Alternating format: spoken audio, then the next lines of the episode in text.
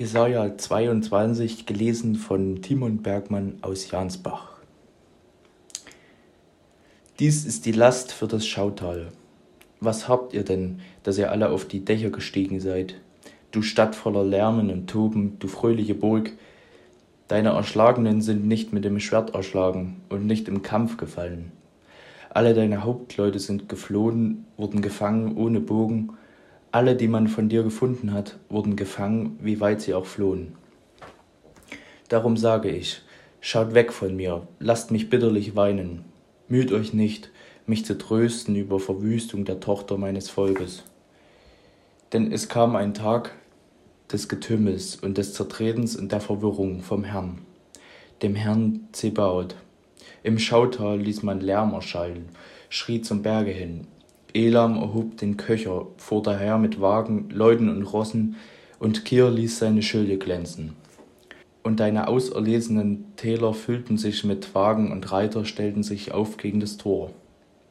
So nahm er Juda jeden Schutz.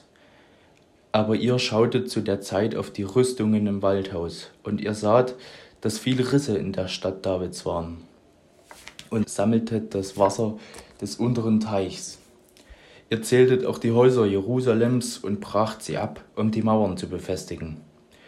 Und machtet ein Becken zwischen den beiden Mauern für das Wasser des alten Teiches. Doch ihr schautet nicht auf den, der solches tut, und saht nicht auf den, der solches schafft, von ferner her. Zu der Zeit rief der Herr, der Herr Zebaut, dass man weine und klage und sich das Haar abschere und den Sack anlege. Aber siehe da, lauter Freude und Wonne Rinder töten und Schafe schlachten, Fleisch essen und Wein trinken. Lasst uns essen und trinken, denn morgen sind wir tot. Aber meinen Ohren ist von, vom Herrn Zebaoth offenbart, wahrlich, diese Schuld soll ich nicht vergeben werden, bis ihr sterbt, spricht der Herr, der Herr Zebaoth. So spricht der Herr, der Herr Zebaoth.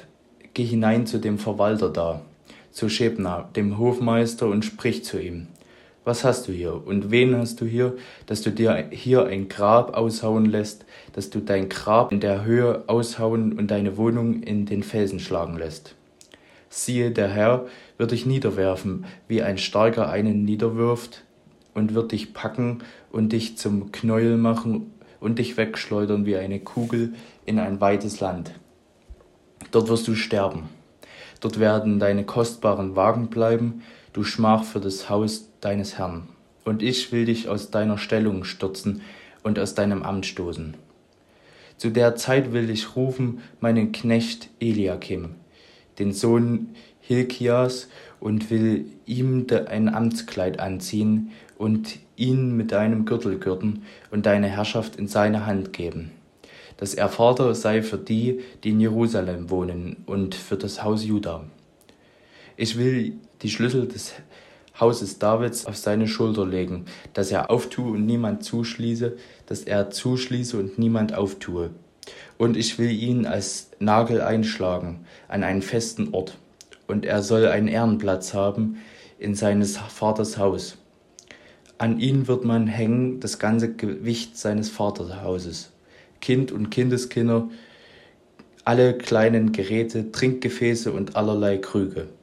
Zu der Zeit spricht der Herr Zebaoth, soll der Nagel nachgeben, der am festen Ort steckt. Er soll abbrechen und fallen, so dass alles, was daran hing, zerbricht. Denn der Herr hat's gesagt.